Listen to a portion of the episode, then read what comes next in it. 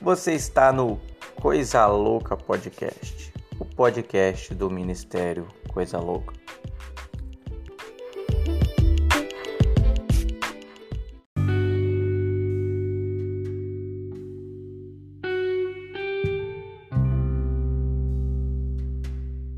Coisa Louca Podcast, o podcast do Ministério Coisa Louca. Estamos na área aí, episódio número 1. Um. É, esse quadro aqui é o quadro oficial, né? Temos aí no nosso podcast o Faisquinha Diária, que é um devocional que a gente grava todos os dias. A gente vai funcionar com esse quadro aqui, o Coisa Louca, que é o quadro oficial, podcast. O Faísca Diário, Coisa Louca, vai ser semanal. E vamos ter três quadros aqui né, de podcast. E vamos ter o Dose Teológica, que é mensal, onde a gente faz um, né, um áudio maior tratando de um assunto teológico, né? Então esse quadro aqui é, vai ser o quadro onde a gente vai estar tá contando algumas coisas, assim, falando da, da, nossa vida, do nosso ministério, da nossa caminhada. E eu queria fazer o primeiro episódio, começar o primeiro episódio, é, contando um pouco, assim, da minha história, né? Então, é, queria contar assim, o meu testemunho para vocês. Então, é, na minha vida, é, eu conheci o Senhor com 14 anos, 14 para 15 anos. Eu estava ali próximo de fazer meu aniversário de 15 anos. E eu adoeci, fiquei muito doente e fui para o hospital. Na época minha mãe não tinha condições, grana, recursos para me levar para um hospital particular, me levou para o hospital público da cidade que era bem ruim, inclusive fechou, era bem precária a situação. E ali os médicos, acho que eu fiquei uma semana ali, os médicos não sabiam, é, não descobriram, não diagnosticaram o que eu tinha, não conseguiram detectar o que eu tinha. E eu fui de mal a pior Desde quando eu entrei no hospital, eu fiquei muito mal. Eu tava prestes a morrer ali. E eu acho que eles me deram alto. Eu saí de lá muito pior do que eu tava. E eu tinha apenas 14 anos, mas eu entendi que eles falaram assim, a alta que eles me deram, porque eles dão alta quando a pessoa melhora, não é? A pessoa tá curada, eles dão alta, opa, vai para casa. Mas eu tinha, tava muito mal, né? Então, eles me deram alta, tipo assim, pega mal para o hospital, as pessoas ficarem morrendo lá, então vai morrer em casa. Deram alta para que eu fosse morrer em casa. Me desenganaram, em outras palavras, assim, eu fui desenganado pelos médicos. Então eu fui para casa sem qualquer esperança, naquele trajeto, caminho de casa. Era o caminho de morte, assim, eu tô indo para casa para morrer, eu sabia disso. Não tinha mais esperança. Eu fui para o hospital, não souberam, não descobriram não, não, o que eu tinha, não, não sabe, me deram alta para morrer em casa. Eu cheguei em casa sem ter o que fazer, sem qualquer esperança. Deitei na sala da minha casa e ficava me distraindo, assistindo televisão, desenho. E ali, deitado num colchão de frente para televisão, na sala, um colchão no chão. E de frente ali para a TV me distraindo, não tinha o que fazer. Eu já não mal estava andando e não estava me alimentando, sabe? E tudo que eu comia eu vomitava e eu ficava ali evacuando, evacuando, evacuando água, água, água. E, gente, eu tava muito mal. Eu tava vendo a morte. Eu era um garoto de 14 anos, eu não queria morrer. Sabe? Eu tava com medo da morte. E eu era um adolescente, um jovem revoltado, sabe? Eu tinha um coração assim é, revoltado, uma revolta dentro de mim, porque com 10 anos de idade meu pai foi assassinado. Mataram meu pai e eu vi meu pai é, com o pescoço cortado no chão, né? E foi uma cena assim muito brutal para mim, é para um garoto de 10 anos. Então eu, eu, eu olhei, é naquele momento que eu vi meu pai no chão com com o pescoço cortado. Eu olhei para o céu, eu corri para a escada, eu lembro bem. Eu olhei para o céu e ali eu falei assim: eu fiz a minha primeira oração da minha vida. Mesmo não sabendo, eu não sabia que eu estava orando. Hoje eu sei que aquela foi a primeira oração da minha vida. Mas eu não sabia, eu não conhecia Deus, eu não sabia que eu estava orando. Eu só olhei para o céu e falei: Deus, você não existe. Se você existe, você não é tão bom quanto dizem. Porque eu comecei, eu, eu ali com meu pai ali, deitado no chão, com o pescoço cortado. Eu comecei naquele momento também a olhar para as notícias de jornal e mentalizar na minha mente, ver todas as tragédias, todas aquelas imagens catastróficas que a gente vê no jornal. E ali meu pai com o pescoço cortado no chão. E eu, uma criança de 10 anos, eu falei, cara, eu sou levado. Eu sou um garoto bagunceiro, mas eu, o que, que eu fiz? O que, que eu fiz de errado para mim? Eu não mereço isso, sabe? Então eu, eu pensei, Deus, você não existe. Pensei não, falei com Deus. Eu me lembro muito bem desse momento, que foi a primeira oração da minha vida. Olha que oração bacana, né? Falar com Deus, Deus, você não existe. Se você existe, você não é tão bom quanto diz. Mas Deus gostou. Deus gostou, pelo menos eu fui sincero. Uma oração de 10 anos de um garoto com seu pai do lado com o pescoço cortado. Eu fui sincero. Eu tava chorando, eu era o caçulinho, o xodó do meu pai. Meu pai andava comigo com uma foto minha assim, mostrando esse aqui é o meu garoto. Me dava dinheiro toda hora para me comprar biscoito recheado.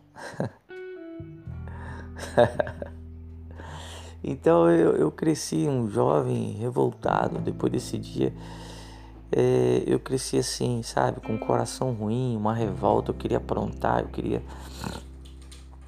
é, fazer maldades, eu queria, sabe, eu tava muito ruim, eu vi um mendigo, eu queria tacar fogo, sabe, eu tava com o coração endurecido, cheio de maldade, e eu tava crescendo, entrando na adolescência com esse coração maldoso, prestes a aprontar muita coisa, talvez eu mataria, matar e morrer, ia ser morto também. Que se pela espada você é fere, pela espada você é ferido, a palavra de Deus diz. Então eu estava prestes a entrar para esse mundo, né, é, com esse coração ali entrando na minha adolescência com 14, com esse coração assim ruim. E aos 14 anos, como eu estava contando, 14 para 15, é, quando eu comecei a sair, quando eu comecei a curtir, eu tinha tomado meu primeiro porre ali, né? há poucos dias eu tinha saído com os amigos, bebido muito. E logo no meu primeiro porre já deu ruim, gente. Não presta esse negócio, eu, né? Nós estávamos voltando para casa é, e aquelas portas de loja, né? Aquela, até aquelas portas de loja que faz um barulhão, que é uma grade. A gente bateu ali naquela porta ali é, e aí tinha um segurança daquele segurança de rua, achou que a gente estava arrombando, arrombando. A gente bateu assim de zoeira, voltando para casa bêbado, depois de beber. Primeiro porre. E aí o segurança começou a correr atrás da gente, achou que nós íamos roubar a loja, estava tentando roubar. A... Ele veio correndo atrás da gente, a gente saiu correndo. E aí eu, né, 14 anos, primeira vez que eu estava bebendo ali, da hora que eu fui fugir, correndo, correndo, virando a curva assim. Fui virar uma esquina, eu caí de cara no chão. E daí ele passou por mim, não me viu. Né? Ralei a cara toda. Aí logo mais à frente ele pegou os outros dois e, e, e, eu tô na esquina aqui caído no chão com a cara ralada, vendo os, ele bater nos outros dois lá de cacetete até quebrar o cacetete. Depois a gente ficou discutindo quem tinha levado o maior prejuízo, se foi eles que tinham parado de cacetete ou se foi eu tava com a cara toda ralada. Não, não dá bom, gente, esse negócio. Não vos embriagueis com vinho que a contenda, tá vendo? Contenda aí. Deu ruim, mas embriaguei-vos do Espírito Santo de Deus. Eu não conhecia isso, tô falando para vocês porque hoje olhando para minha história eu sei e eu conheço. Eu consigo fazer esse paralelo. Tá bom, gente? Então, gente, eu tava, eu tinha, eu tava ali. Pronto, você viu que na primeira já deu ruim. Pronto, gente, para fazer muita coisa que não presta. Então eu acho que eu não ia durar muito não. Porque eu tava com o coração muito, muito ruim. Então eu tava, ia aprontar e ia acabar não, não durando muito tempo. É.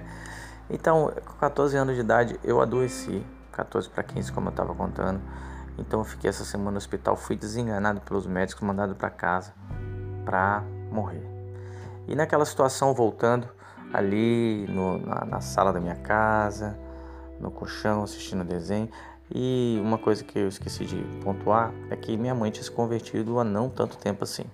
Ela tava naquele negócio de, de primeiro amor, de ai, conheci Jesus, a igreja agora, aí chegava do culto toda animada, é, falando, nossa, esse culto foi uma bênção, que não sei o que, aquele negócio de, de, de primeiro contato com, com as coisas de Deus, com a igreja. E aí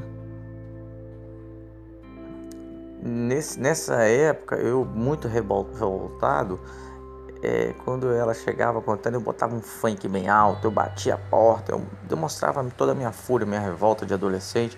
Eu batia a porta, eu jogava, botava um funk bem alto, eu gritava, que esse negócio de Deus, coisa nenhuma, né? Como se eu não acreditasse em Deus, né?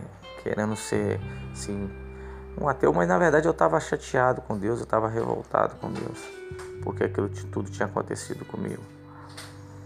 E aí, tudo bem, vamos lá. Aí eu nessa doente ali, então minha mãe começou a buscar a Deus, porque a gente estava ali, eu prestes a morrer, estava muito mal. Então começou a buscar a Deus por mim e questionar diante de Deus que eu iria ali partir e aquela doença, o que que era. E Deus falou com a minha mãe. Falou com ela que eu ia morrer. Que meu tempo de vida tinha acabado nessa terra. Que a doença era para a morte. Lembra do rei Ezequias, da Bíblia? Que fala também que, que a doença dele era para a morte, mas aí ele se vira para a parede, ora a Deus, Deus ouve, volta lá e dá mais 15 anos a ele.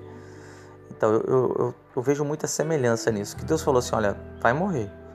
Essa doença é para morte, o tempo de vida dele acabou aqui na Terra, tá? Então, ele só ia viver até mesmo esses 14 anos, não ia completar o 15 não. Mais ou menos isso. Então, aí meu gatinho tava fazendo bagunça aqui, gente. Haroldinho, tive que brigar com ele. Então, é, voltando, meu tempo de vida tinha acabado. Mas aí Deus falou com a minha mãe que Ele poderia me dar vida, me curar, mas que Ele não me curaria para eu viver para esse mundo. Ele poderia e queria me curar, mas me curaria se fosse para mim viver para Ele. Deus falou isso com a minha mãe. Minha mãe chegou e falou para mim isso. E eu, aquele jovem revoltado, que já não estava, né, dizia que não acreditava em Deus, que Deus não existia, coisa e tal, naquela situação. Eu não tinha uma saída, eu estava com muito medo da morte. Então ela chegou para mim, tipo assim, é Jesus ou a morte. E eu que não gostava de Jesus, não gostava de Deus, das coisas de Deus, falava que não acreditava em Deus. Então eu falei, no meu, no meu interior, falei, é Jesus ou a morte, você está falando que que esse Jesus pode me curar, então eu vou tentar, não tem saída mesmo. Eu tô com a morte aqui, então não custa nada eu tentar o tal de Jesus. É melhor do que a morte, né? E aí ali eu falei, ok, é Jesus ou a morte, então eu vou de Jesus. vamos, vamos, vou acreditar, vamos, ok. Ele vai, se é, a proposta era que ele me curaria, para que fosse para mim viver para ele que ele poderia me curar, mas só me curaria se fosse para mim viver para ele. Eu falei, ok. Então, eu fiz naquele momento, eu fiz um pacto com Deus. Na sala da minha casa, eu fiz um tratado. Ok, Deus. Então, eu orei, aceitei Jesus e falei, ok, Deus, você me cura, me livra da morte, e aí eu vou viver. E a minha vida vai ser para ti. E eu vou viver os meus dias para ti. Eu vou viver para ti. Então a gente fez, eu fiz um pacto com Deus ali. E Deus, a partir daquele dia que a gente orou a Deus, que eu orei a Deus, eu fiz essa aliança, esse pacto com Deus, eu piorei. Estranho, né? E aí eu piorei. E aquela que eu ia no banheiro e só saía é, antes água, agora começou a sair pus e sangue, pus e sangue. A gente ficou preocupado, meu Deus, o que aconteceu, Senhor? Você falou que se ele se ele te aceitasse, se fosse para ele te servir, o Senhor curaria, mas ele te aceitou e aí ele piorou. Aí minha mãe foi questionar a Deus, falou: "Por que que ele piorou?" Aí Deus falou com ela porque ele estava exprimindo, operando um tumor dentro do meu intestino. Por isso que houve uma aparente piora, mas na verdade ele estava operando para, estava me curando para melhorar. Então começou a sair pus e sangue porque o tumor que tinha no meu intestino estava sendo exprimido pela mão do Senhor. E a partir daquele dia, depois de, de alguns dias, essa aparente piora, pus e sangue, agora pus e sangue, eu melhorei, comecei já a me alimentar, fui pegando uma forcinha, fui melhorando, fui pegando vigor e foi parando. Quer dizer, Deus operou um tumor dentro do meu intestino, exprimiu um tumor no meu intestino que os médicos não descobriram, não detectaram, não souberam. Eu estava ali para morrer, só piorando, desenganado pelos médicos na minha sala para morrer. Deus me curou. Deus fez a parte dele do contrato.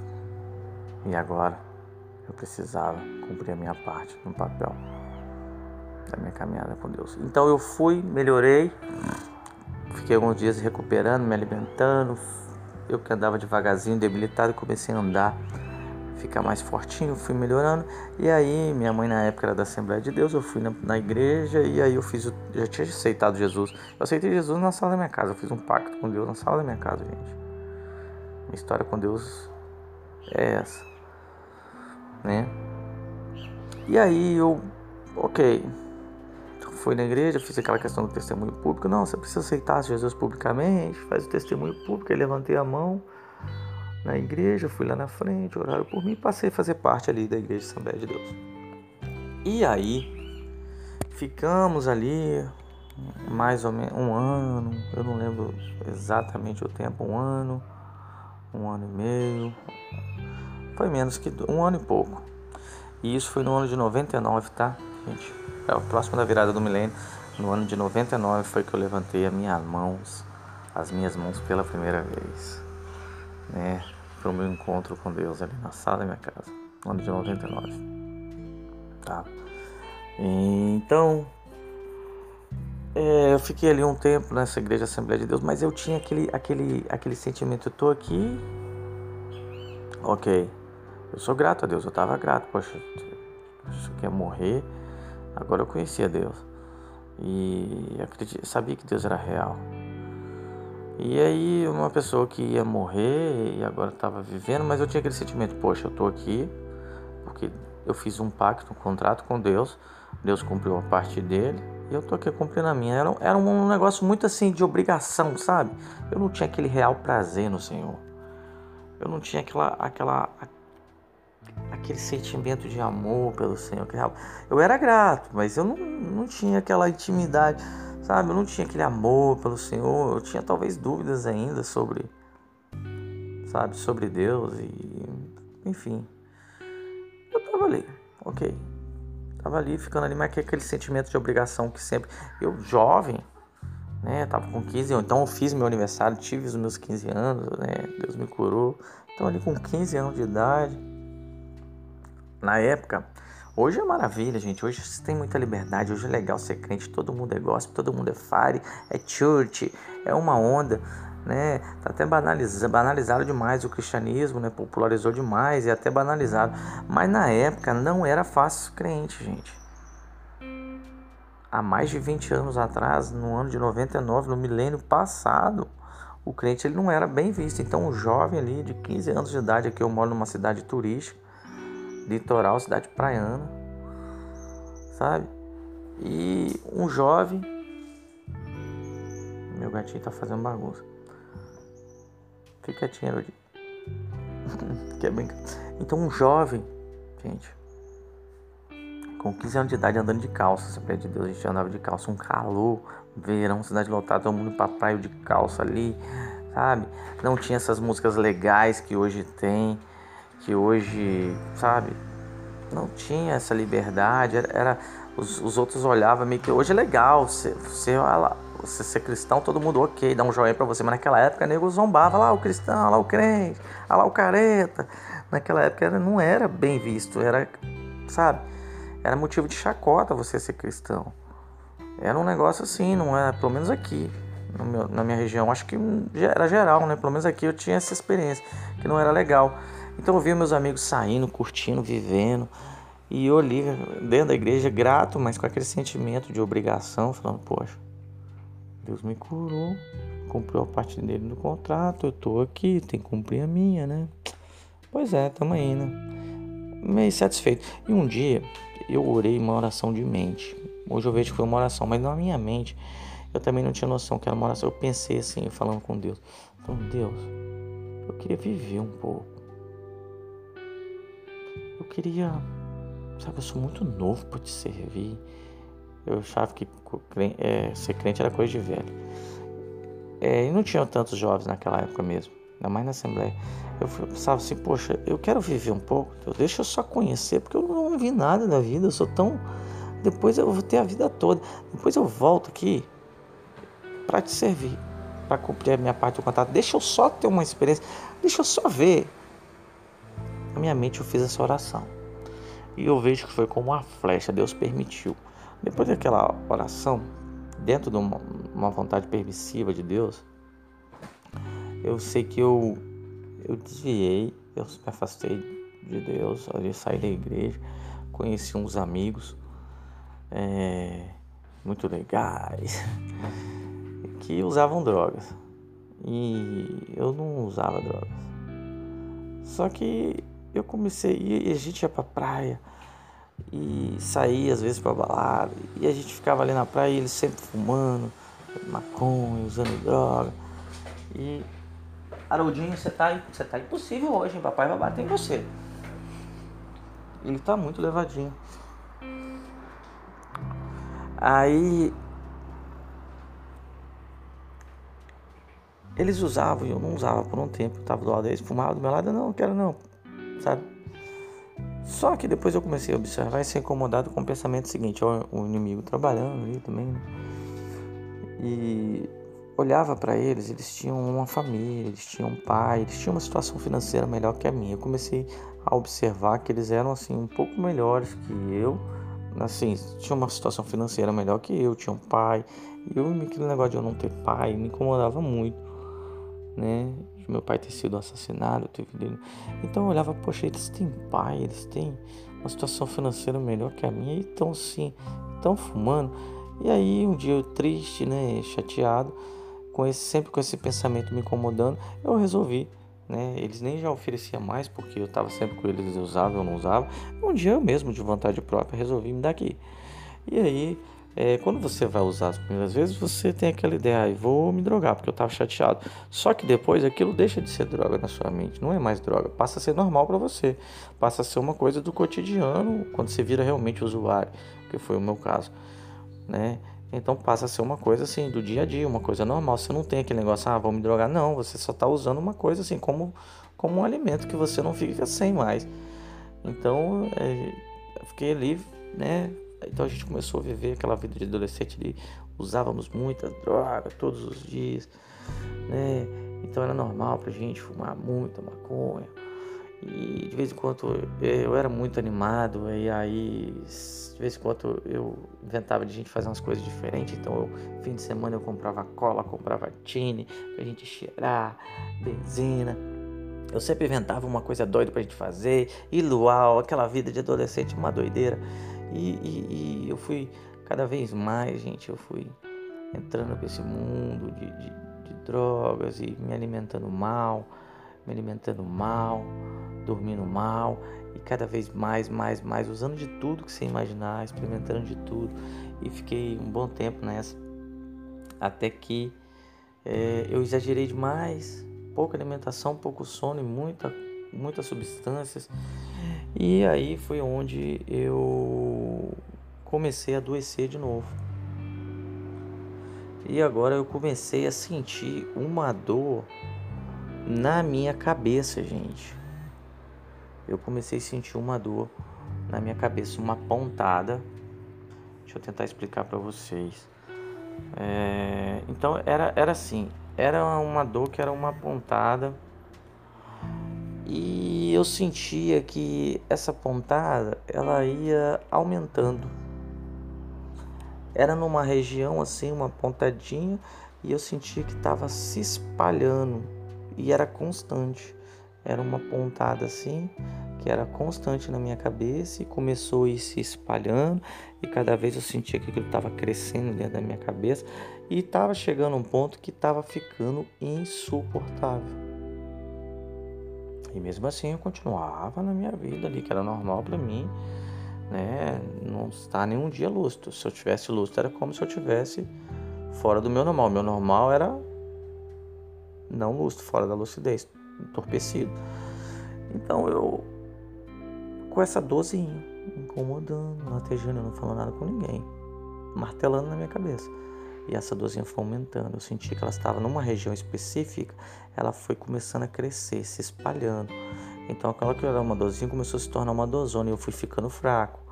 E não sei se você sabe, mas todos os comandos que nós damos para o nosso corpo, ele parte da nossa mente. A nossa força vem assim da mente, entre aspas. Eu sei que espiritualmente falando, nossa força vem do seu, ok, mas aí não é nessa questão espiritual que eu quero entrar, eu quero entrar na questão corporal, aonde os comandos, tudo que você vai mexer o dedo, esse comando parte da sua mente, sabe?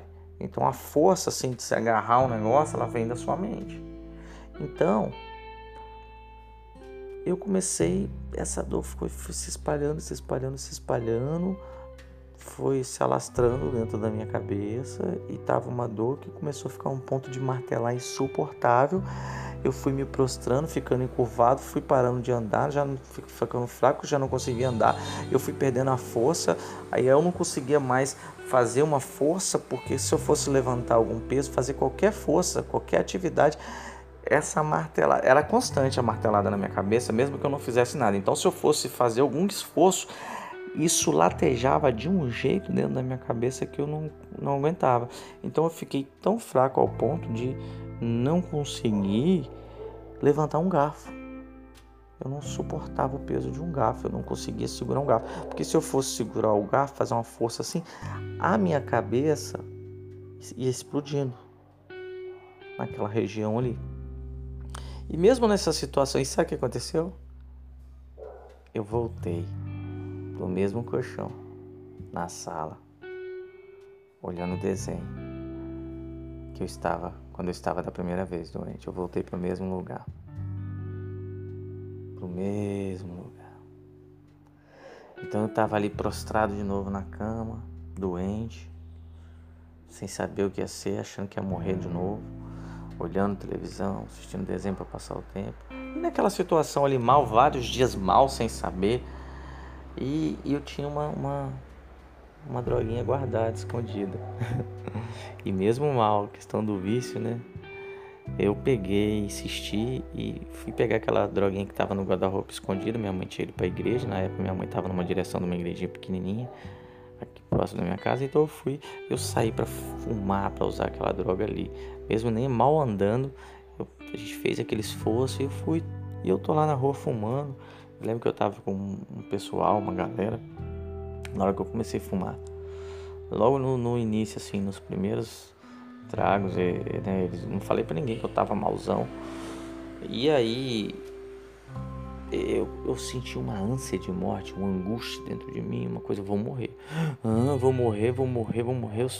E aí eu já conheci o Senhor desviado, eu falei, nossa, se eu vou morrer, eu não quero morrer sem Deus. Deus, Deus me livre de morrer sem Deus. Ficou, ficou estranho isso. Ficou até engraçado. Deus me livre morrer sem ti, sem Deus. Deus me livre morrer sem ti, né? Então eu saí, meus irmãos. Eu me que despedi deles, dei uma desculpa assim. Ah, ah, ah, saí assim, meio tentando andar rápido. E aí eu esperei no momento onde eles não conseguiam mais me ver, virando uma esquina. Quando eu virei a esquina, eu tentei correr. Porque eu não queria morrer sem Deus. Eu estava ali com aquele negócio, vou morrer, vou morrer, aquela ânsia, aquele negócio, coração acelerado, aquele corpo estranho. Eu falei, eu vou morrer e eu não posso morrer sem Deus. Eu não posso, você não pode morrer sem Deus, meu querido. Não, não. Então eu pensei, eu não posso morrer sem Deus. E aí eu sabia que estava tendo culto, que minha mãe estava na, na, direção do culto, numa igrejinha bem pequenininha, que era só uma portinha, Assembleia de Deus também. Já uma outra agora. E aí eu saí, irmãos, em direção àquela igreja, na minha medida ali, né, toda a minha debilidade, tentando correr, todo atrapalhado. Falei, vou morrer lá na igreja.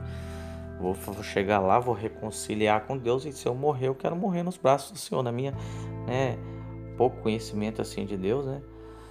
Então eu fui, aí cheguei na igreja desesperado, ofegante assim, e ficava levantando a mão, querendo atrapalhar o culto. Eu quero aceitar Jesus, eu quero aceitar Jesus. Aí o pessoal chegou lá para mim e falou: Calma, vai chegar o momento do apelo de aceitar Jesus. Fica quietinho aí, me controlando. E eu não eu quero aceitar Jesus. Eles não entendiam o que estava acontecendo comigo. Né? E aí, aí eu ficando ali, e aí o, o pastor, que era um homem muito usado por Deus na época, eu, não, eu, não, eu não lembro o nome dele. Enfim, ele ele falou assim: tem uma pessoa aqui que Deus me revela que você sente fortes dores na cabeça, assim, assim e assim, e você sente que essa dor já há vários dias ela vem se espalhando na sua cabeça, e o Senhor me revela que você está com o princípio de um câncer, e um câncer maligno porque tem um câncer benigno e o câncer maligno. Você está com o princípio de um câncer na cabeça que está se espalhando muito rápido e você sente ele se espalhando e é um câncer maligno. Mas o Senhor quer te curar. O Senhor pode e quer te curar nessa noite. Se você acredita, você sabe que eu estou falando com você, você levanta e vem aqui. Eu, era eu, não tinha, não tinha como, irmãos. E eu já conhecia, eu já tinha sido curado pelo Senhor antes. Então o que que eu fiz? Eu levantei a minha mão, desesperado, fui lá na frente. E aí, ele orou por mim. Ele pediu para que é, eu tocasse na gravata dele. Se você crê, toque aqui na gravata, eu vou orar por você. Eu, eu toquei na gravata dele, ele orou por mim. E naquele momento que ele orou, ele acabou de orar, ele falou assim: Faz aquilo que você não podia fazer. Você tinha dor na cabeça, então balança a cabeça. Meu irmão, eu comecei a balançar a cabeça muito forte, muito rápido. Tipo quando você tá no show de rock, assim, lá, e não senti nada. Nada, nada, nada. Eu estava instantaneamente curado. Instantaneamente, como num passe de mágica, assim, ó. ó eu fui instantaneamente curado. Eu que estava andando meio curvado, eu cheguei em casa andando ereto, normal, vários dias sem comer direito, bati um pratão de macarrão e após comer, eu tinha um guarda-roupa velho que tinha um prego em cima. Eu que não conseguia segurar antes um garfo, estava sem força para nada. Eu peguei esse prego do guarda-roupa, segurei ele com os dedos, comecei a balançar para um lado para outro, arranquei um prego nos dedos, na mão, com uma tremenda força. Eu estava totalmente curado, como num passe de mágica. E aqui eu queria fazer um parênteses, eu não sei se existe dois tipos de cura, tá? Existe a cura é, gradual, processual e existe a cura instantânea, como no passo de mágica. E aqui eu estava experimentando minha segunda cura. Eu passei por esses dois tipos de cura. Então o Senhor me curou da primeira vez, onde ele operava um tumor dentro do meu intestino, foi gradual. Ele foi operando, foi espremendo, eu fui melhorando, eu fui processualmente melhorando, me recuperando. E dessa vez aqui, nessa minha segunda cura, ele foi como num passe de mágica, não teve o processo, foi assim instantâneo. Então existem esses dois tipos de cura: a processual, a gradual, que você vai melhorando, vai se recuperando ali, e tem essa como num passe de mágica. Então eu estava experimentando essa segunda cura de Deus e ali eu me, me reconciliei com o Senhor e sabe? E aí eu voltei e voltei a estar com Deus, a frequentar e tudo mais. E fui caminhando com o Senhor novamente. O Senhor me recebeu de braços abertos e e eu tinha falado, né, enfim, o Senhor que estava de volta e estava ali. E só que depois eu acabei fiquei um tempo, eu não lembro quanto tempo eu fiquei de volta. É uma longa história, irmãos. É, esse podcast vai ficar grande. Então, é, tava de volta. Aí fiquei um tempo. E eu não sei quanto tempo exatamente. E depois eu me chateei. Eu tava chateado, né?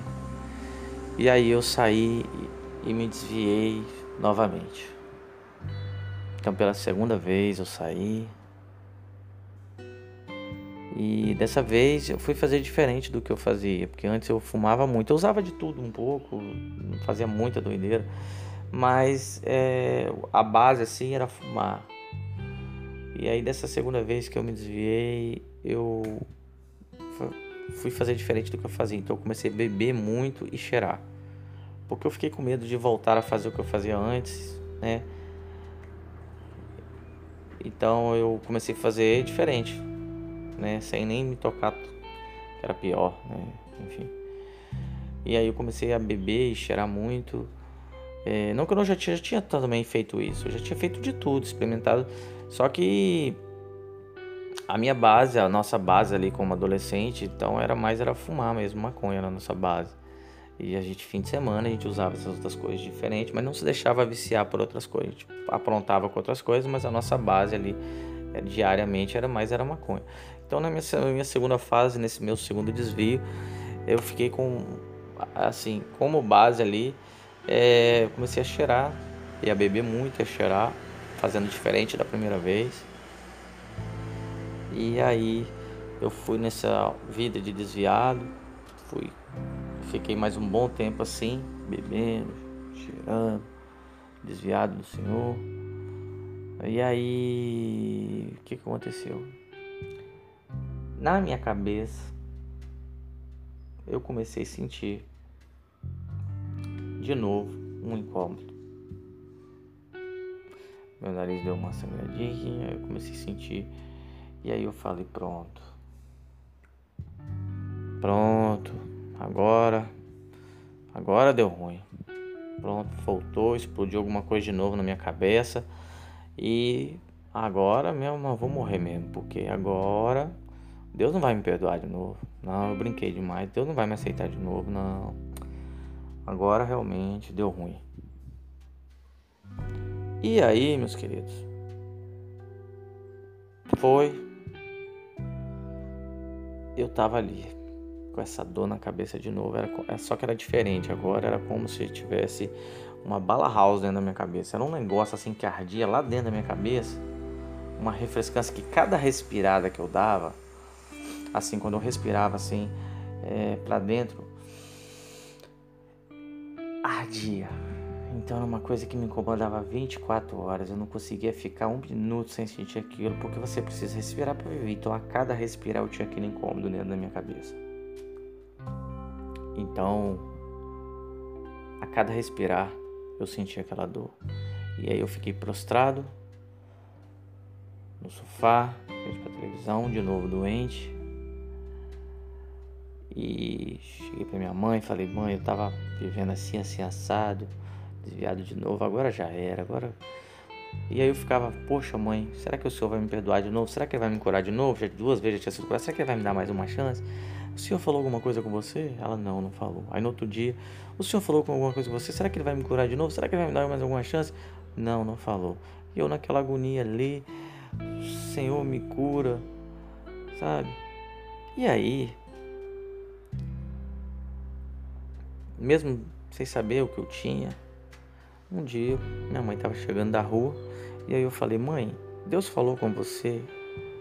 Ele falou, ele vai me curar, ele vai me dar mais alguma chance? Aí ela falou assim: Olha, Deus não falou nada comigo, não. Mas eu tenho tempo de crente, eu não ganhei, eu não lembro de ter ganhado o panfleto assim. Eu tava na rua, uma pessoa me deu esse panfleto aqui. E ela veio com esse panfleto e me deu. Quando ela me deu esse panfleto e eu olhei o panfleto, as palavras do panfleto saltaram, saíram do papel e entraram dentro de mim estava escrito assim: ainda há esperança, mas não foi normal. Saiu, as letras saíram assim: ainda há esperança. Foi diferente, irmão. Estava escrito, era a palavra grande, assim, era o título: ainda há esperança. E era esse panfleto, na verdade, era um congresso, era um, um evento que estava tendo. O nome do evento era Ainda há Esperança. Era um evento de três dias, eu acho, se eu não me engano, era um fim de semana. E esse já era, já estava no segundo, seria o segundo dia, já tinha passado o primeiro dia de, de evento de congresso. Nesse dia que eu peguei o panfleto, eu comecei a chorar. Ali ainda há esperança. Eu senti como resposta de Deus, eu comecei a chorar porque eu estava achando que ia morrer de novo. Eu falei, nossa, agora Deus não vai me receber de novo, agora Deus não vai me perdoar, agora ferrou, vamos dizer assim, né? Eu vou morrer, eu tive tanta chance, eu vou morrer, eu vou ficar sem Deus. Eu estava assim, estava muito mal. E aí, essas palavras entraram dentro de mim, eu comecei a chorar dar esperança, esperança. Eu fui, peguei atrás do papel, irmãos, e comecei a escrever: Senhor, mais ou menos algumas coisas desse tipo assim: Senhor, me perdoa mais uma vez, me recebe mais uma vez, me cura mais uma vez, me renova mais uma vez, me levanta mais uma vez, me dá mais uma chance, tudo uma vez, assim, mais uma vez, me, me renova mais uma vez, me abraça mais, tipo assim, né, chorando, irmão, pingando e escrevendo no papel atrás. Me cura mais uma vez, me levanta mais uma vez, por favor, me perdoa mais uma vez, com todo o meu coração, escrevendo atrás do papel ali, sabe? Eu instantaneamente eu fui fazendo isso. E aí, quando deu a noite no horário, eu peguei a moto e fui até essa, essa igreja que estava tendo esse congresso, esse evento, entrei. E aí foi o culto, aconteceu o culto. Não sei, não lembro se foi no meio se foi no final do culto. O, o pregador, pastor, a pessoa que estava falando lá, ele falou assim: Olha, eu não sei como é que vocês chegaram até aqui, quem não tem, quem tem esse papel aqui, quem não tem, vem cá, pega. O panfleto que eu tava, tava no meu bolso, porque eu fui levando, porque tinha o um endereço lá, o horário, eu fui levar. Então, quem, quem tem o papel, quem não tem, pega aqui. Você vai fazer o seguinte: vocês vão escrever atrás desse papel tudo o que vocês querem de Deus, qualquer coisa. Vocês podem escrever qualquer coisa, o que você precisa do Senhor, você vai escrever atrás desse papel. Vai ser um pedido, uma carta para Deus, uma oração, uma carta a Deus. A gente vai levar para o monte e a gente vai queimar, a gente vai apresentar diante de Deus e Deus vai responder, vai responder cada carta. Então, meu irmão, aquilo ali, sabe o que Deus estava falando? eu estava na frente de todo mundo, no sentido de que o pessoal ainda ia fazer a carta, a minha carta já estava pronta. Deus já tinha respondido até a minha carta. Deus já tinha respondido aquilo ali. Os outros iam fazer a carta, ainda elaborar a carta naquele momento. A minha carta estava pronta. Como é que eu poderia saber que era para fazer uma carta para Deus se não fosse o próprio Deus? Se ele já não tivesse já é, respondido a minha, a minha carta? Ele já tinha respondido. E eu saí daquela igreja, da porta para fora. Eu que entrei com aquela dor na cabeça estranha, aquela ardência na cabeça. A cada respirada que eu dava, aquele negócio doía, ardia dentro da minha cabeça, me incomodava. Eu saí sem aquela dor, sem aquela ardência. Eu saí da porta da igreja para fora, curado. O Senhor tinha recebido a minha carta. Foi tremenda essa resposta de Deus, meu irmão. Foi incrível. Que coisa linda. E aí, saí curado. Então voltei para o Senhor mais uma vez. E aí, né, muita coisa aconteceu. Eu já tinha me desviado duas vezes. E aí, vida vai, vida vem, estamos ali caminhando com o Senhor.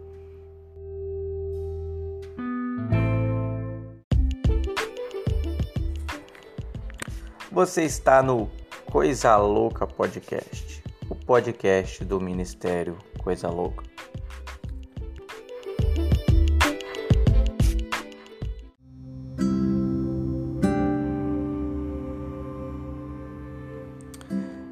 Então, meus irmãos, vida vai, vida vem, e a gente está ali caminhando com o Senhor de novo. Já tinha me desviado duas vezes era a terceira vez que eu estava sendo curado. Sem falar inúmeras coisas que aconteceram, tá, irmãos? É difícil é, relatar tudo, foram muitos acontecimentos, muitos acidentes, né? E aí dessa vez eu tava. Voltei pro Senhor e aí eu fui comecei a caminhar com a galera da igreja, que era do fogo, eu já tinha tido todas essas experiências com o Senhor, mas ainda não, não era batizado com o Espírito Santo, né? E aí eu comecei é, a fazer parte de uma igreja, os jovens que buscavam a presença de Deus, aquela coisa maravilhosa, falaram para mim que era a melhor coisa do mundo, ninguém nunca tinha falado, e aí eu comecei a buscar, e aí eu fui batizado com o Espírito Santo após um ano buscando, sabe, o batismo com o Espírito Santo. Eu fui batizado com o Espírito Santo. E, gente, a melhor coisa do mundo. Eu, naquele dia eu que era um cara triste, eu costumo dizer que eu passava de um lado assim, eu tava passando na rua, se a alegria ela me via assim, ela geralmente quando a alegria me via, ela atravessava pro outro lado da rua. Ela não, não, não simpatizava muito comigo. Eu via sempre a alegria passando assim do outro lado, o sorriso no rosto das pessoas, mas eu era uma pessoa muito triste. Eu tinha uma tristeza assim, cara. Eu não sei nem explicar. E quando eu fui batizado com o Espírito Santo, eu fui batizado na alegria de Deus. Eu caí no chão é, rindo e eu olhei para mim e sabe, eu não sabia o que estava acontecendo porque eu não estava alegre, não tinha acontecido nada, eu não tinha motivo para rir. Mas eu tava dando gargalhada e olhava pro meu corpo assim. Eu olhava assim, por que, que eu tô gargalhando? gargalhando, gargalhando. Batizado na alegria de Deus. E, e, gargalhando sem motivo. Era Deus rindo dentro de mim, a alegria de Deus. A palavra de Deus diz que Jesus ele foi ungido com óleo de alegria mais do que todos os seus irmãos. Quem são os irmãos de Jesus? Eu e você somos irmãos. Deus nos comprou através do seu filho Jesus sabe, do sangue do teu filho Jesus. Nosso irmão mais velho nos resgatou novamente para Deus, sabe? Nós somos irmãos, nós somos filhos de Deus por adoção. Jesus é o único filho de Deus, o unigênito do Pai, o único filho, assim, é, de Deus, genuíno. Nós somos filhos adotivos de Deus, comprados pelo sangue de Jesus, nosso irmão mais velho, nosso exemplo, sabe? E, e, Jesus, a palavra de Deus diz que Jesus ele foi ungido com óleo de alegria mais do que todos os seus irmãos. Quer dizer, não existe mais ninguém mais alegre do que Jesus. Eu tinha aquela ideia de, de talvez muitos aqui tenham aquela ideia de Deus carrancudo, um Deus que está com uma foice lá esperando o seu primeiro erro, sabe? Aquele Deus mal-humorado que está lá com a foice esperando seu primeiro erro para cortar sua cabeça. Eu não sei, a religião passava essa ideia para mim de um Deus assim. E quando eu fui batizado, no Espírito Santo, eu conhecia um Deus alegre, um Deus que ria dentro de mim, que eu podia sentir a alegria dele, sabe? Dentro de mim, a alegria do Senhor é a nossa força. Então eu senti a alegria de Deus em mim, sabe? Passei a ser uma pessoa alegre a partir daquele dia. Eu atravessava a rua rindo. Eu estava em casa, às vezes à noite eu começava a rir do nada.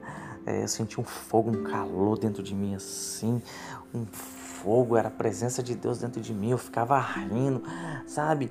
Cara, que coisa maravilhosa. E antes eu ia na igreja assim, mais com aquele sentimento religioso, aquela coisa religiosa por obrigação, mas não levantava a mão, era só uma coisa de cumprir o papel, sabe? Aquele negócio assim, né? Estamos é, aqui, vamos fazer a nossa parte. Só que era meio sem graça, não tinha. Eu, eu era grato a Deus, mas eu não, não, não tinha vida naquilo, sabe? A partir desse dia que eu fui batizado no Espírito Santo, meu irmão, eu tinha tanta vontade, eu ficava ansiando o dia do culto, o momento do culto, eu ia pro culto, eu levantava a mão, eu adorava a Deus, sabe? Uau, minha vida mudou. Foi muito bom, gente.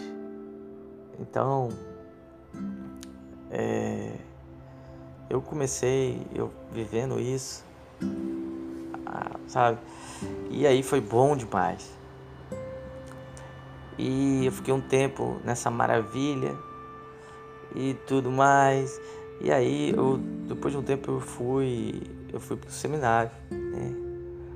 Eu fui é, estudar, me preparar, porque eu queria viver para Deus, como eu eu estava incomodado, porque eu estava cinco anos já trabalhando no mesmo emprego.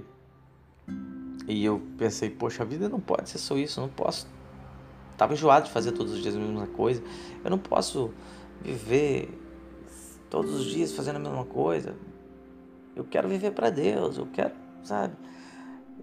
Eu quero trabalhar para Deus, eu sou chamado, fazer um, quero ser um ministro de Deus.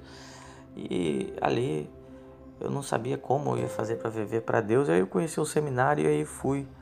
Eu abandonei, saí do emprego e aí eu fui pro seminário, me joguei pro seminário e fui era um seminário interno, eu fui morar lá.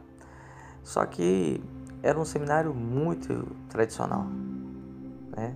Muito tradicional. não dava muito lugar, espaço para o fogo, a presença de Deus, sabe? Eu era um cara do fogo, da presença de Deus.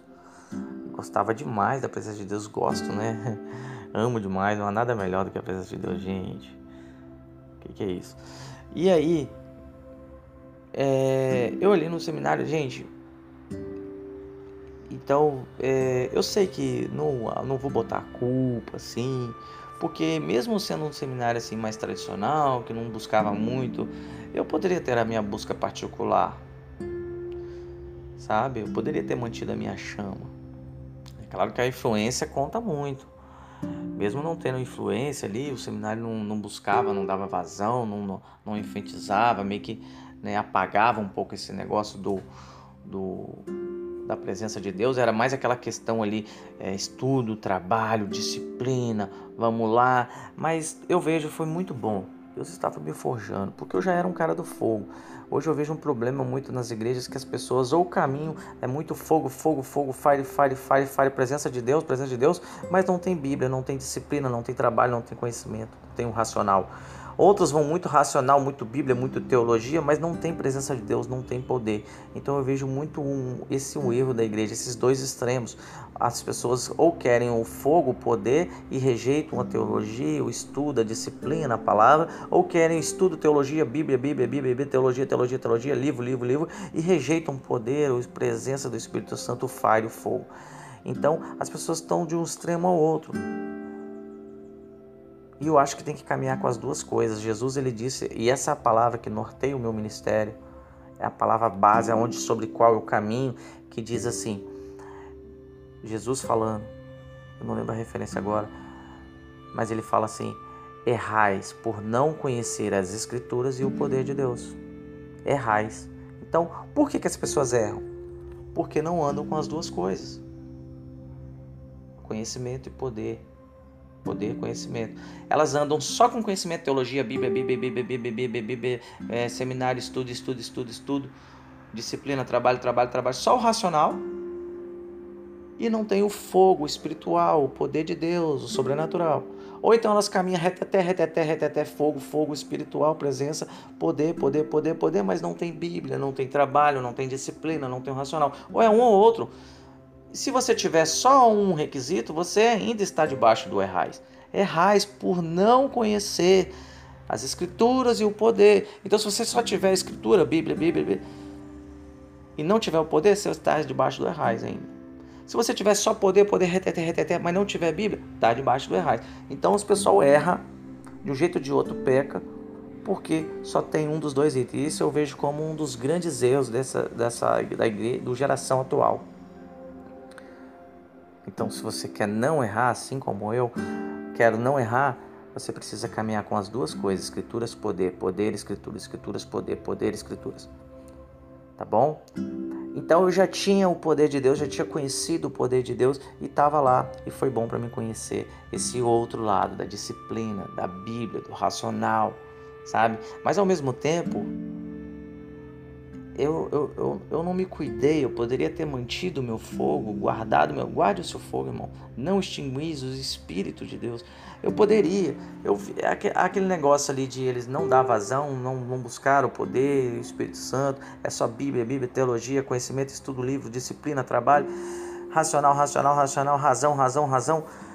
Aquilo foi me apagando, mas eu poderia, eu poderia, não estou botando a culpa, eu poderia eu ter guardado meu fogo. Cabe a mim, cabe a você. A responsabilidade é minha, sua, independente das influências. Influência, sabe, vai contar muito, mas você ainda assim pode decidir, mesmo contra toda a influência. Você tem o poder de decisão, de escolha, tá bom? Eu costumo falar, influência não é obrigação.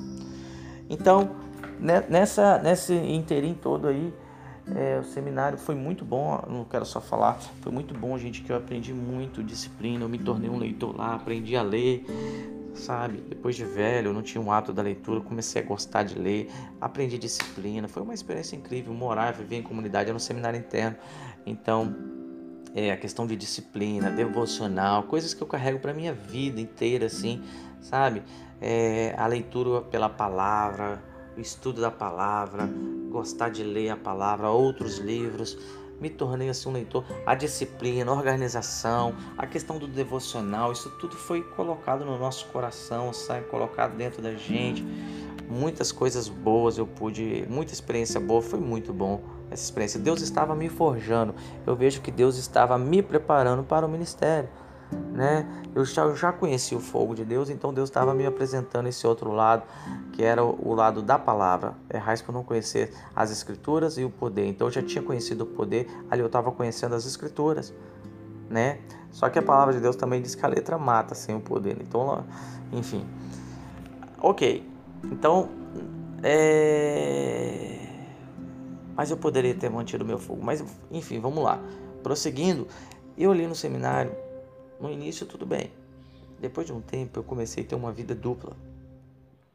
Eu caí num pecado, eu comecei a praticar um pecado. E aí eu era o missionário Matias.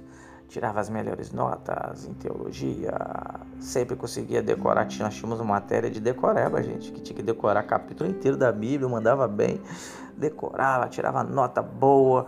Então, de missionário Matias, eu, eu era o Jesus do teatro, nós fazíamos teatro nas praças, pregava na praça, e, e isso, aquilo, outro, tava dando uma viajadinha, missionário, e aquela coisa, missionário Matias, tava tudo bem.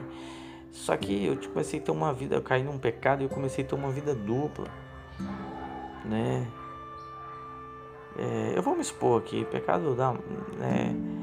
É, insistindo com o pecado ali, e acho que não tem por que falar do pecado, qual pecado que é, né? Então, mas eu estava num pecado e eu insisti com esse pecado. Insisti. E a gente tinha uns cultos lá. Mesmo eu, sempre nessa vida, depois que eu fui batizado com o Espírito Santo, mesmo quando eu pecava, quando eu estava no culto, quando eu buscava a Deus, a presença de Deus vinha. Eu já era batizado com o Espírito Santo. Deus não me deixava assim, sabe? Então, você sabe como entrar na presença de Deus. Você sabe o caminho. Uma vez que você é batizado, você sabe o caminho. Você sabe como se relacionar com Deus. Sabe? O véu foi rasgado para você. Você tem acesso à presença do Pai. Então, eu, eu tinha esse acesso a Deus. Eu, eu sabia como me contactar. O meu espírito contactava o Espírito de Deus. Era tremendo. E eu sempre esse cara muito assim do fogo espiritual. E, e comecei a viver essa vida dupla, essa vida de pecado. O missionário Matias, pá, e por trás assim eu tinha essa vidinha oculta, esse pecadinho que eu mantia ele. E fui vivendo dessa forma. E aí, sempre que eu estava no culto, gente, eu sentia a presença de Deus. Buscava a Deus. Ele vinha, mesmo vivendo a vida de pecado. Tava ali, buscava a Deus sinceramente, com intensidade, ele vinha. Sempre Deus vinha. Aí, outro dia culto, buscava a Deus, ele vinha. E, mas só que eu insisti demais no pecado. E eu sem perceber, não fui percebendo que esse fogo, a palavra de Deus diz, não extinguis o espírito. Né? Eu, sem, eu não fui percebendo que esse fogo ele foi se diminuindo, ele foi se apagando. Eu não fui percebendo. Lembra de Sansão? Que ele era forte. E num dia ele foi achando que estava forte do mesmo jeito, sem e a força dele já tinha sido assim do nada. E ele nem percebeu. E ele foi capturado. Eu vejo muita semelhança com o que aconteceu com Sansão aí.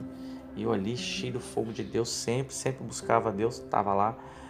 E aí, um dia eu estava na sala de aula, eu tive uma visão muito nítida.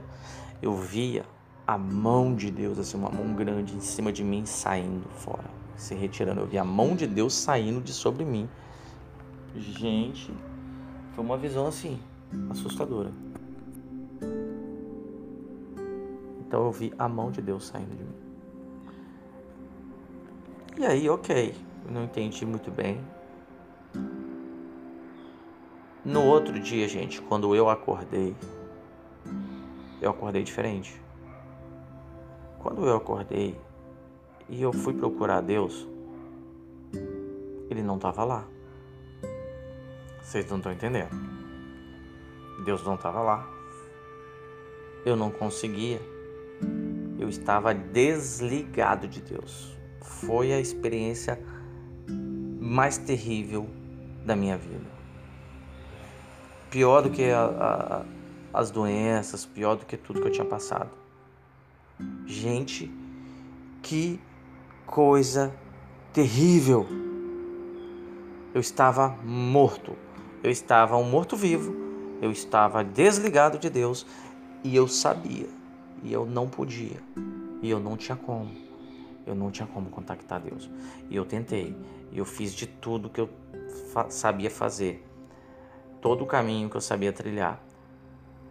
Eu tinha perdido, eu não tinha mais acesso à presença de Deus. Eu estava desligado de Deus. E parecia ser definitivo. Eu sabia, e tudo que eu fazia, pedi perdão, chorei, pedi tudo, pedi tudo, me escandalei, rolei, tipo, tudo que você imaginar Eu fiquei vários dias nesse terror. Vários dias desligado de Deus. Gente, que inferno. Acho que o pior do inferno vai ser isso, estar eternamente desligado de Deus. Não vai ser nem a questão da, do, dos torturas, do sofrimento, mas vai ser o desligamento de Deus. E isso eternamente vai ser o, a pior coisa, sabe? Então eu estava sem, totalmente desligado de Deus, eu estava sem vida. Cara, que coisa terrível. E eu tentei, tentei, fiquei vários dias nesse terror, né? E sabe, a mão de Deus se retirou de mim porque eu insisti demais no pecado, sabe? E não apagueis, não extingueis, meu querido, não perca a presença do Espírito Santo, não extingua, não extingueis o Espírito, não extinguis o Espírito de Deus.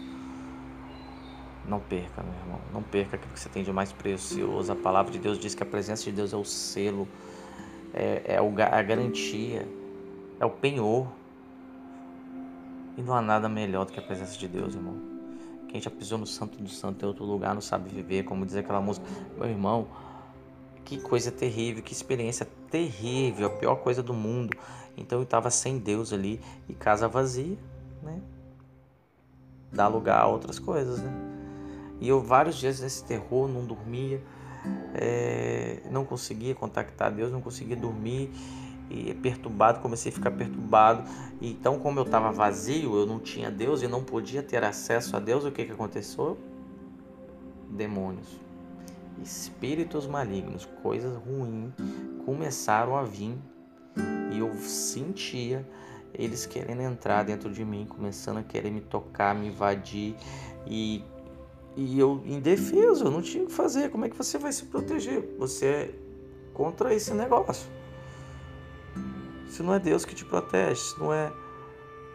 E vão vigiar o sentinela. Se não é Deus que guarda a casa, a palavra de Deus diz. E eu, como sentinela, tentando vigiar, mas não tinha mais Deus. E esses demônios começaram a me tocar, eu senti eles tocando, começando a me invadir, é, começando a querer me dominar e eu não tinha, eu tentando resistir, não tinha o que fazer, exausto e cansado e sem dormir, e não tinha Deus, e esses demônios ali, cada vez querendo me dominar mais, é, tomando lugar, tomando lugar, e eu muito perturbado nesse terror, e nesse terror, e terror, e terror daqui, e terror dali, eu achei que nunca mais. E eu comecei a ficar muito perturbado, vários dias sem dormir, sabe? E ao ponto que aí irmãos. É, coração acelerado. Eu ia para o hospital, eles faziam o exame, não dava nada. Chegava lá na hora de fazer o exame, dava o coração normal, irmão. Meu coração estava disparado. Eu falava, vou morrer. Ai, ai, eu vou morrer, eu vou pro inferno. Ai, ai, isso, aquela ânsia, eu vou morrer, eu vou morrer. Coração é, disparado. Eu vou morrer, eu vou pro inferno a qualquer momento. A qualquer momento. Estava à beira do inferno, à beira da morte. Os demônios me, me, me querendo me dominar. E aquela tortura, vários dias de tortura. Meu irmão, eu. Aí eu fui embora do seminário. É assim. Né? Então, aí voltei para minha cidade. E quando eu cheguei aqui perturbado, começar, fiquei vagando pelas ruas assim, e eu fui piorando, e essa tortura, e esses demônios, hum, sabe? É interior, meu querido. Independente da posição geográfica que você estiver. Se você estiver bem com o seu interior, com Deus, em paz com Deus, você pode estar em qualquer lugar do mundo, independente das circunstâncias externas, você vai estar bem. Se você tiver mal interior, você pode ir para qualquer lugar com as melhores circunstâncias externas que você vai estar mal, porque seu interior está mal, você está não está em paz com Deus. Então, mesmo estando aqui no meu local, na minha cidade, de volta, que era o lugar, né, que geralmente é a nossa casa, o nosso lugar de conforto, a nossa cidade, cidade natal, onde, né, a sua casa, onde você conhece. Mas eu não mudou nada, mesmo estando aqui em casa, na casa da mãe, não mudou nada, aquela perturbação. E eu comecei a vagar pela rua e não tinha o que fazer, eu já estava muito exausto, porque já isso durava já quase um mês. Estava quase um mês sem dormir. Isso prejudicou demais a minha saúde. E eu estava muito, muito mal. E desesperado. E nessa dos demônios cada vez é, querendo me tomar conta de mim, os demônios cada vez mais é, querendo me possuir ali. E eu com esse terror, irmãos, sendo aterrorizado pelos demônios e sem a presença de Deus, nesse desespero, eu era era de noite, né? Eu saí correndo nas ruas e o mal correndo atrás de mim, sabe? Eu, o mal querendo me pegar, eu correndo nas ruas, eu não tinha o que fazer. Eu saí correndo, o mal correndo atrás de mim. E aí eu pulei um muro altão de uma casa abandonada e fiquei ali quietinho, agachadinho, me escondendo e o mal atrás de mim. E eu subi, eu fui subindo, subi o telhado, falei, não vai me pegar. Eu fui subir no telhado, eu estava fora de mim, irmãos. E eu fui subir no telhado, e fui ali subindo no telhado da casa. Aí eu fui pulando igual aquele é, atividade que eles fazem parkour. Eu saí correndo no telhado e pulava de uma casa de um telhado para o outro, gente. Incrível. E fui ali e fui mudando de um telhado para o outro, passando de telhado em telhado até eu chegar na. Eu falei, ninguém vai me pegar aqui. E aí eu até eu chegar na, na, na parte mais alta. No telhado mais alto que tinha ali naquele local que eu tava ali né, entre aquelas casas que estavam uma próxima da outra que eu pulei de telhado em telhado, já me machucando todo. E aí eu, eu consegui subir na parte mais alta, assim, no telhado mais alto, equivalente a mais ou menos uns, uns três andares, uns 10 metros de altura. E aí eu fiquei ali deitado naquele telhado ali a noite toda. E de manhã me viram lá. E aí acionaram, deu aquela monte de curioso, acionaram bombeiro, acionaram polícia, acionaram tudo quanto é coisa. E os bombeiros ali também não quero assim culpar eles, mas eu achei que eles estavam muito despreparados porque não conversaram comigo nem nada, mas enfim, talvez nada poderia impedir. Mas os bombeiros botaram, chegaram de manhã, os bombeiros botaram escada, já foram subindo sem nem falar nada. Já foi subindo assim com uma, né, vamos pegar ele. Então eu, eu ali eu, tipo assim, não vai me pegar. Porque na minha mente eles iam me pegar, me capturar. Eu estava é, fora de mim. Irmãos. E aquela onda não vai me pegar. E querendo fugir, irmãos. Eu só queria fugir do mal. E eu cheguei ao ponto de, irmãos, então quando o bombeiro estava subindo na escada, eu me joguei lá de cima fechei os olhos, eu estava sentado naquele telhado. Eu fechei os olhos e me joguei. Me deixei cair de cabeça. Eu virei assim. E eu só lembro quando eu acordei dentro da ambulância.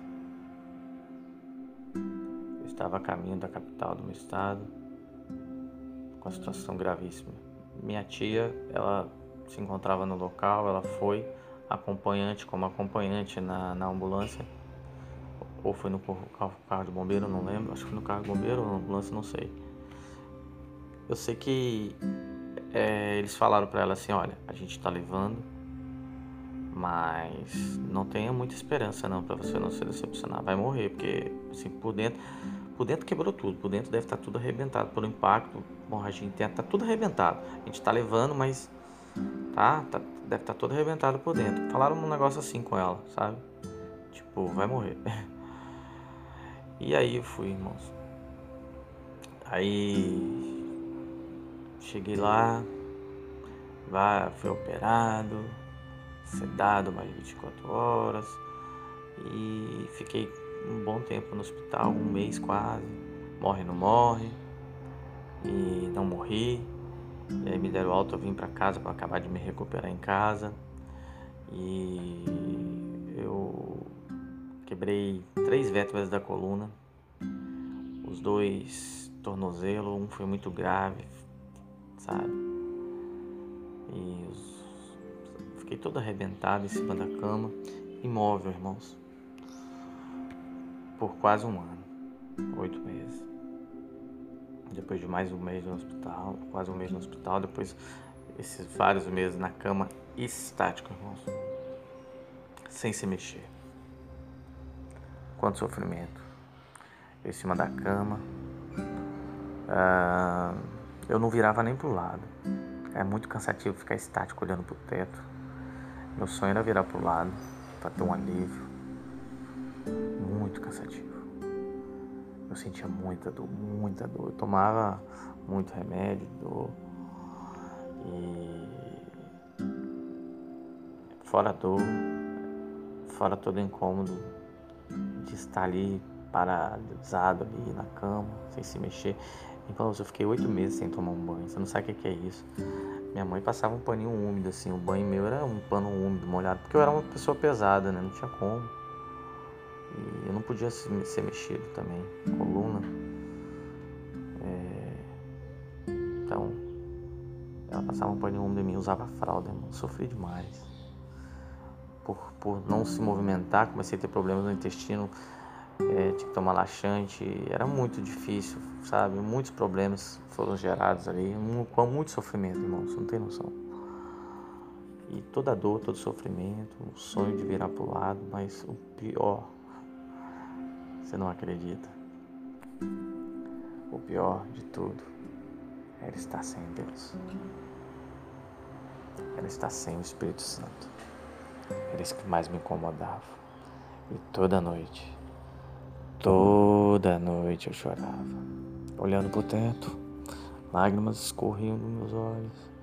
Eu chorava toda noite pedindo o Espírito Santo ansiando para que o Espírito Santo voltasse, para que eu sentisse o fogo de Deus, o quentinho, o calor, o abraço de Deus, para que eu sentisse a presença de Deus mais uma vez, para que eu tivesse a segurança, para que eu estivesse salvo. É o penhor da salvação. É a sua garantia. É a minha garantia. É. O Espírito de Deus testifica com o seu Espírito que somos filhos de Deus. Sem o Espírito de Deus, meu querido Você está perdido, eu estou perdido. E eu estava ali, eu chorava toda noite, ansiando e pedir a Deus, por favor, me perdoa, deixa eu sentir mais uma vez. E aclamar toda noite, chorava e nada, nada, nada. Eu já não estava mais, é, é, é, assim, os demônios querem invadir, né? Mas eu também não estava em paz com Deus ainda, não sentia. Eu fiquei estático na cama. Oito meses. Depois de oito meses eu fui para cadeira de roda. Ah, fiquei uns quatro meses na cadeira de roda, não sei exatamente. Depois fiquei, fui para andador e depois muleta. Eu sei que juntando tudo deu um ano e meio de processo mais ou menos. Foi um longo um longo tempo. Tive que aprender a andar de novo, foi muito difícil. Eu estava a definhar com as pernas definhadas. Então, é, pessoas, pessoas acharam que eu não ia. Primeiro acharam que eu não ia morrer, né? Que eu não ia sair do hospital, que eu ia morrer. Depois que eu não morri e vim para casa para me recuperar, acharam que eu nunca mais andaria. E depois é, desse um ano e meio de processo, assim, quando eu fui para cadeira de roda, eu fui para uma igreja visitar aqui perto da minha casa. Era difícil me descer, então eu ia lá uma vez ou outra porque era todo um processo de pedir favor aos outros. Era muito complicado porque eu sou pesado, então tinha que descer escadas, botar na cadeira de roda. Mas eu fui, eu estava indo para a igreja na cadeira de roda de vez em quando. Então eu voltei para a igreja na cadeira de roda, irmãos. Só que já passou pela cadeira de roda, sabe?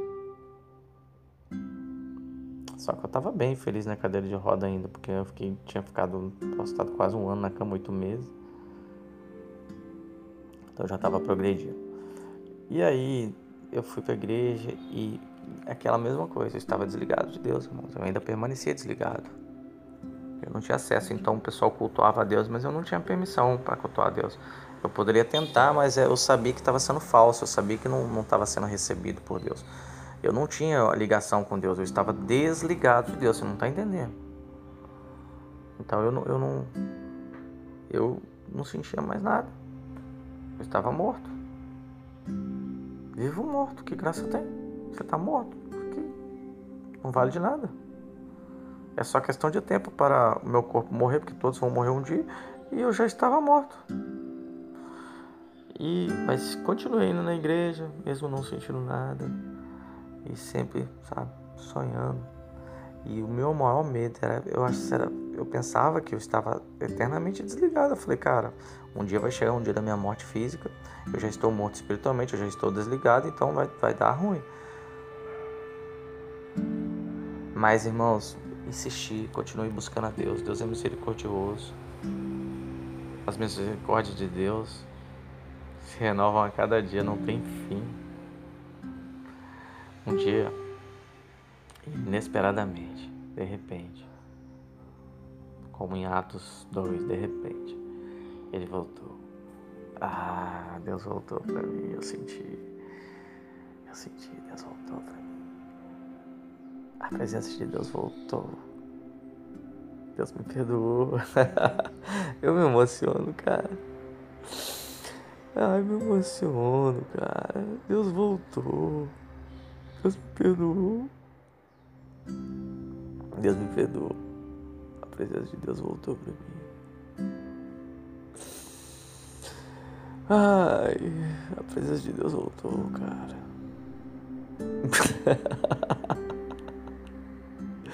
a presença de Deus voltou. Deus me perdoou. Eu recebi o perdão de Deus, a presença de Deus voltou. Ah, não há nada melhor do que a presença de Deus, meus irmãos. E. E é isso. E é isso. Então, meus queridos. É.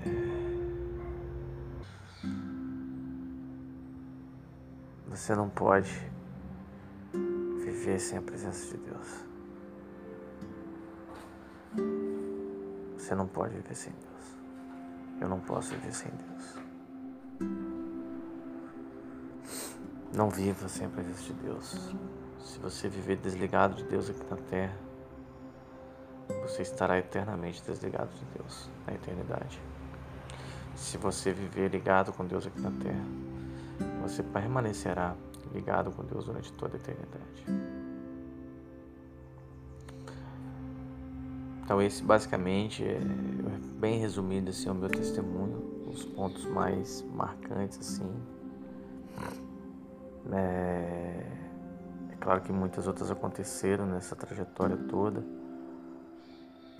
Foram são 24 anos até aqui, irmãos, de caminhada com Deus.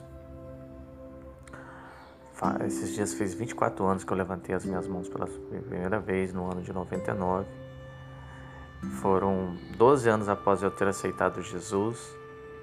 Eu aceitei Jesus no ano de 99. Em 2011 eu fui batizado com o Espírito, então 12 anos depois. Então eu caminhei 12 anos assim, de uma forma mais. Eu já tinha várias experiências, tinha tido várias experiências de cura com o Senhor, mas caminhei de uma forma meio religiosa, assim, não tinha o batismo com o Espírito Santo. Então foi até 2011. Em 2011 eu fui batizado com o Espírito Santo e agora é faz vai fazer 12 anos do batismo com o Espírito Santo. Então, 24 anos de caminhada, 12 anos sem o Espírito Santo e 12 anos com o Espírito Santo. Com toda essa, essa, essa trajetória, esses acontecimentos que eu contei para você, né? de altas e baixas, idas e vindas, é, desvios e voltas. É, teve muitos outros acontecimentos, eu sofri muitos acidentes, é, muitos outros acontecimentos nesse meio todo aí, desviado, de livramento, pessoas querendo, né? É, enfim, ah, acidente, é, quase morri várias vezes, de diversas formas, né? Então, muita coisa que não deu para relatar, que o podcast já está muito grande, senão ficaria muito enorme. E a gente tem que também parar um tempo para lembrar tantos acontecimentos. Então, foram muitas coisas, muitos livramentos do Senhor nessa caminhada toda, sabe? Mas, basicamente, resumidamente, essa é a nossa história, tá? E que eu queria compartilhar com vocês, né? Aonde o que eu quero trazer, o que eu acho que essa história relata, é que Deus, Ele te ama. É que Deus me ama. E que Deus é bom. E que toda a minha história, toda a minha história, eu vejo Deus atrás de mim, respondendo aquela minha oração quando eu tinha 10 anos de idade. E que eu estava ali com meu pai, morto, com o pescoço cortado eu vejo Deus atrás de mim, com aquela respondendo uma oração de uma criança de 10 anos. Sabe, aonde eu virei para Deus, eu não sabia que era uma oração. Eu olhei para os céus e falei: Deus, você não existe. Se você existe, você não é tão bom. Então eu vejo Deus atrás de mim, correndo atrás de mim, me mostrando assim: Eu existo. Olha eu aqui. E eu sou bom. Eu sou bom. Então, o tempo todo, Deus. A minha história com Deus é essa, irmão. Deus atrás de mim me mostrando eu existo. Mais que eu não merecia, por mais que eu aprontava, Deus estava lá, me protegendo. Eu existo. Me livrando, me livrava, eu existo. Eu sou bom. Deus respondendo, uma Deus responde, Deus é o Deus que responde com fogo. Deus responde uma oração sincera. Deus passou a vida toda atrás de mim, me perseguindo, dizendo: Eu existo, eu sou bom. Eu existo, eu sou bom. Eu existo, eu sou bom. Eu existo. eu sou bom. Eu existo, eu sou bom. Eu existo. Tudo, todos os acontecimentos da minha vida, tudo, toda a minha caminhada, tudo, tudo. Tudo.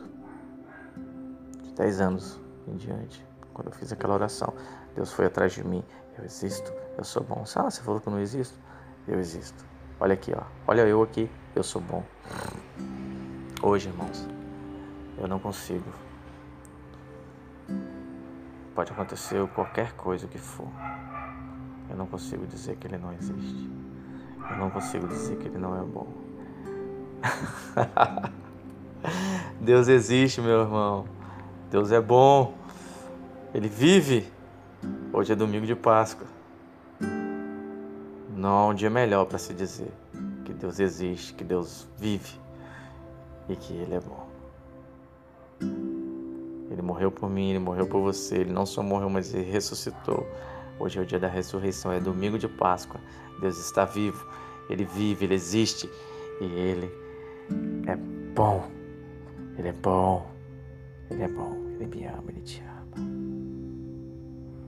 Ele te ama, Ele te ama. E esse aí foi o nosso primeiro Coisa Louca podcast.